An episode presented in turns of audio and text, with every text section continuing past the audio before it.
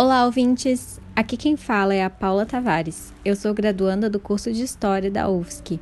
E o tema do podcast de hoje é a pesca tradicional da tainha versus a pesca industrial predatória, os impactos socioambientais da ação humana no ambiente marítimo.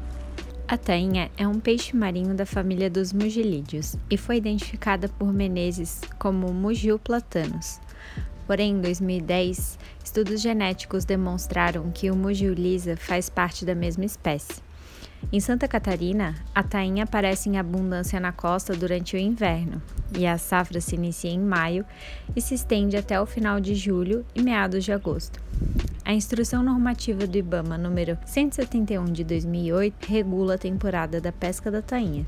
As tainhas vivem em regiões ao longo da costa, onde o rio se junta ao mar, também chamados de estuários. Então se inicia a migração reprodutiva, quando os cardumes migram para se reproduzir no mar, no início do outono. Os peixes adultos deixam as áreas de criação, como a Lagoa dos Patos, no Rio Grande do Sul, e o Rio da Prata, na Argentina, e iniciam a migração ao longo da costa, quando podem ser encontrados ao longo da costa de Santa Catarina. Essa migração se dá pela queda de temperatura no inverno e a entrada de frente correntes frias no sul, fazendo com que as tainhas procurem águas menos geladas para a desova. Durante a época da desova, as tainhas fêmeas podem chegar a desovar cerca de 5 milhões de ovos, ou seja, elas possuem alta taxa de fecundidade, e então os ovos e as larvas são transportados pela correnteza para as zonas de arrebentação, e assim que os peixes jovens são capazes de nadar sozinhos, eles seguem rumo ao sul ao longo da costa de volta aos estuários para se desenvolverem por cerca de 4 a 6 anos, até atingirem a maturidade. A alimentação das tainhas é composta basicamente de pequenos organismos vegetais e animais, além de detritos orgânicos, o que é um problema observado por pesquisadores, já que cada vez mais pedaços de microplástico e plástico estão sendo encontrados dentro de animais marinhos, incluindo as tainhas. Durante o período da reprodução das tainhas, para garantir a proteção da espécie, as atividades de pesca são proibidas por lei específica, chamada assim de defeso, garantindo a manutenção sustentável dos estoques pesqueiros para o período de pesca. Durante esse período de paralisação, os pescadores recebem o seguro defeso ou seguro-desemprego, para auxiliar na renda familiar em parcelas mensais na quantia de um salário mínimo, equivalente ao período da paralisação. A tainha é uma das bases da alimentação da comunidade pesqueira tradicional, assim como a farinha de mandioca e o pirão d'água, representando a culinária típica da ilha de Santa Catarina. Fonte rica em proteínas e ômega 3, a tainha pode ser consumida escalada, assada na brasa, assada no forno, frita em postas, com ova e acompanhada de farofa. Pela versatilidade e o relativo preço baixo comparado às outras espécies de peixe, ela substitui muito bem o consumo da carne bovina, já que antes mesmo da existência de açougues e supermercados, a comunidade comunidade açoriana não tinha o costume de consumir carne bovina com frequência. Poucas eram as famílias que possuíam cabeças de gado em suas propriedades. Além disso, a tainha era fonte de alimento no período mais frio e menos produtivo nas roças. Hoje em dia, o pescado ainda substitui o consumo de outras carnes, tanto pelo preço quanto pela função simbólica que representa. Pesca tradicional ou artesanal.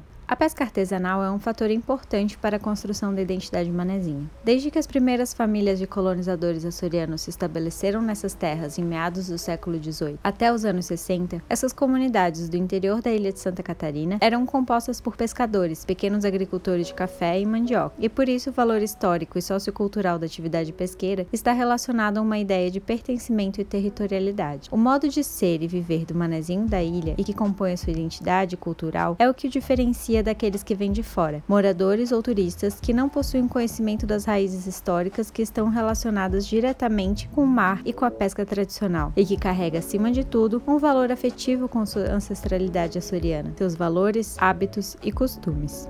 Os pescadores artesanais locais dominam o conhecimento da arte da pesca tradicional da tainha, além de fatores ambientais como o clima, temperatura das águas, comportamento migratório dos peixes, o processo reprodutivo e de desova. Em 2012 foi promulgada a Lei Estadual número 15.922, que declara a pesca da tainha como patrimônio histórico, artístico e cultural do nosso estado. A temporada de pesca da tainha é um dos momentos mais aguardados pelos pescadores artesanais da ilha, sendo considerado um acontecimento social e cultural das localidades. Para muitas famílias ainda é uma fonte de renda e de sustento, para outros é um lazer ou uma atividade social relacionada à tradição.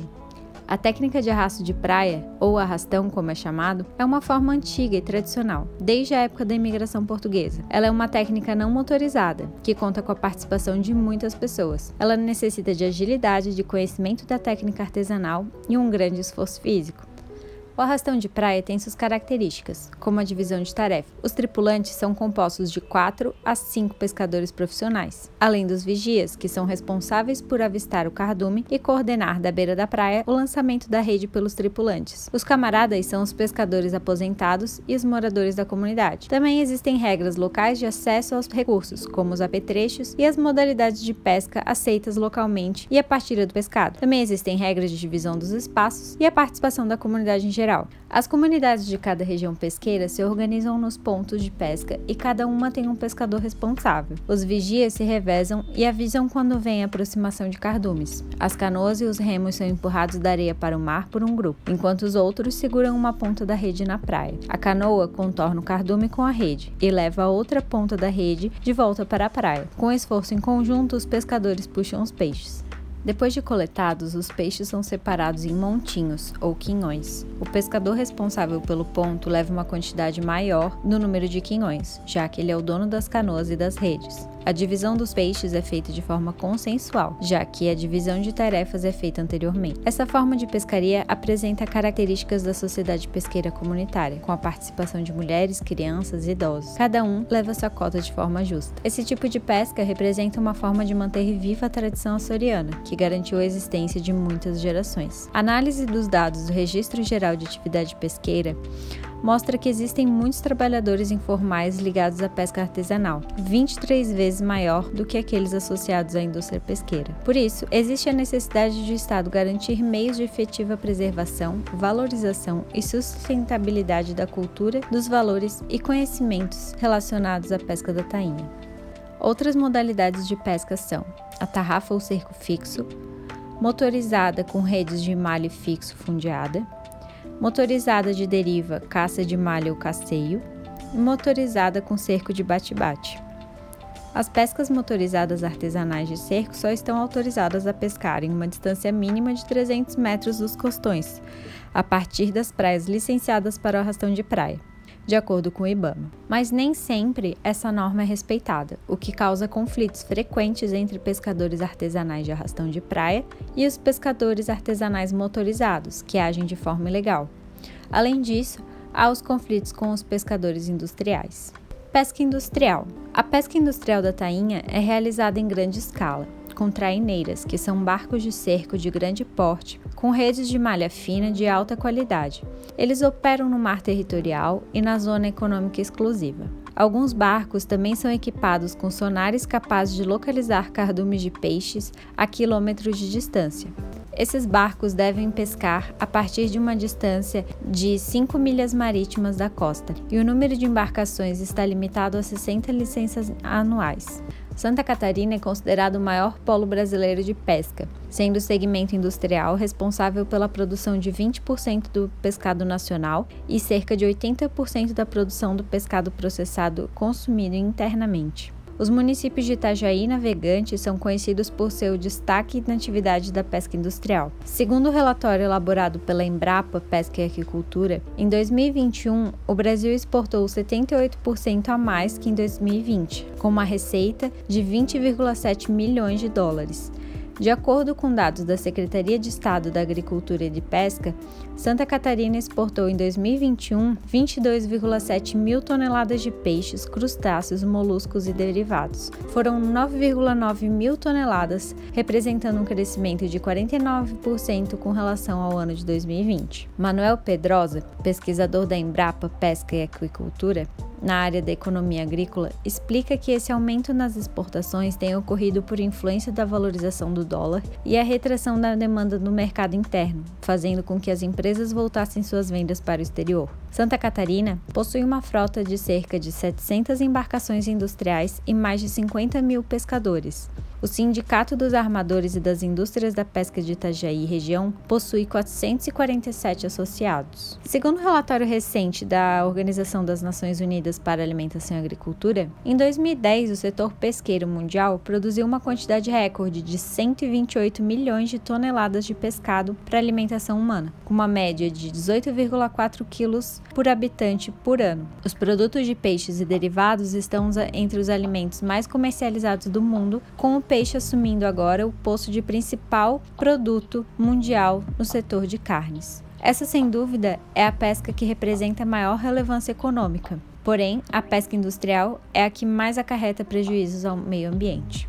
Bom, já que estamos falando em prejuízos ao meio ambiente, vamos falar agora dos impactos socioambientais. A pesca industrial representa um grande fator de desequilíbrio do ecossistema marinho, e ela tem reduzido a quantidade e variedade de espécies de peixes e outros animais marinhos, comprometendo o ciclo reprodutivo de desova, interferindo na predação natural e na cadeia trófica, ou também conhecida como cadeia alimentar. Ou seja, enquanto algumas espécies estão ameaçadas de extinção, outras estão em superpopulação.